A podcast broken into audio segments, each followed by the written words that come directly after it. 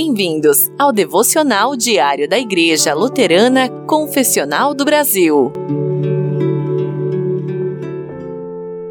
O anjo me disse: Estas palavras são dignas de confiança e verdadeiras. Apocalipse, capítulo 22, versículo 6. Meus queridos irmãos, minhas queridas irmãs, ocasionalmente assisto a um filme e pouco antes dos créditos rolarem, os produtores costumam fornecer informações da vida real sobre os personagens. Então, surpreso, eu fico pensando: isso foi uma história verdadeira? Assim que sabemos que aquilo que acabamos de assistir foi baseado em pessoas reais, mudamos completamente a perspectiva sobre o filme inteiro.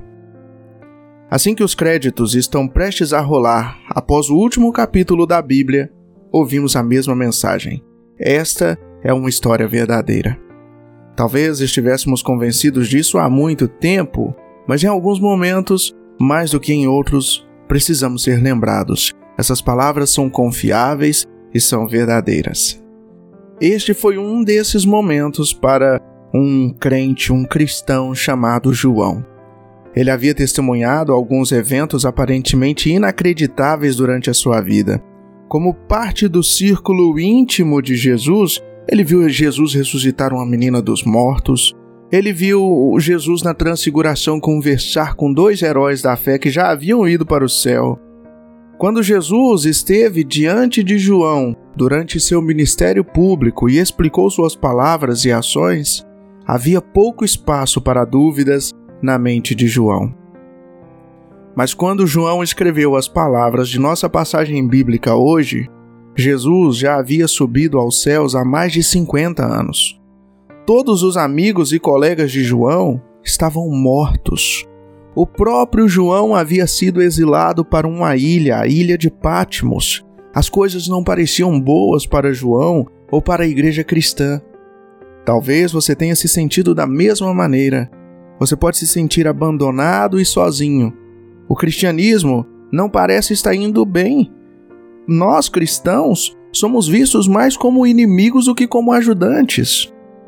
É para você que as palavras da passagem bíblica de hoje foram escritas.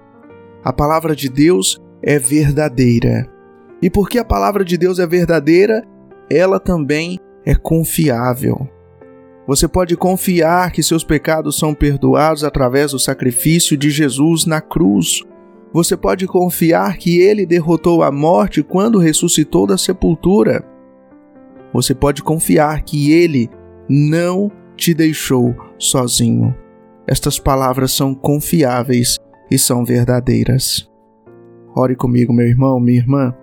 Senhor, obrigado pela verdade da tua palavra.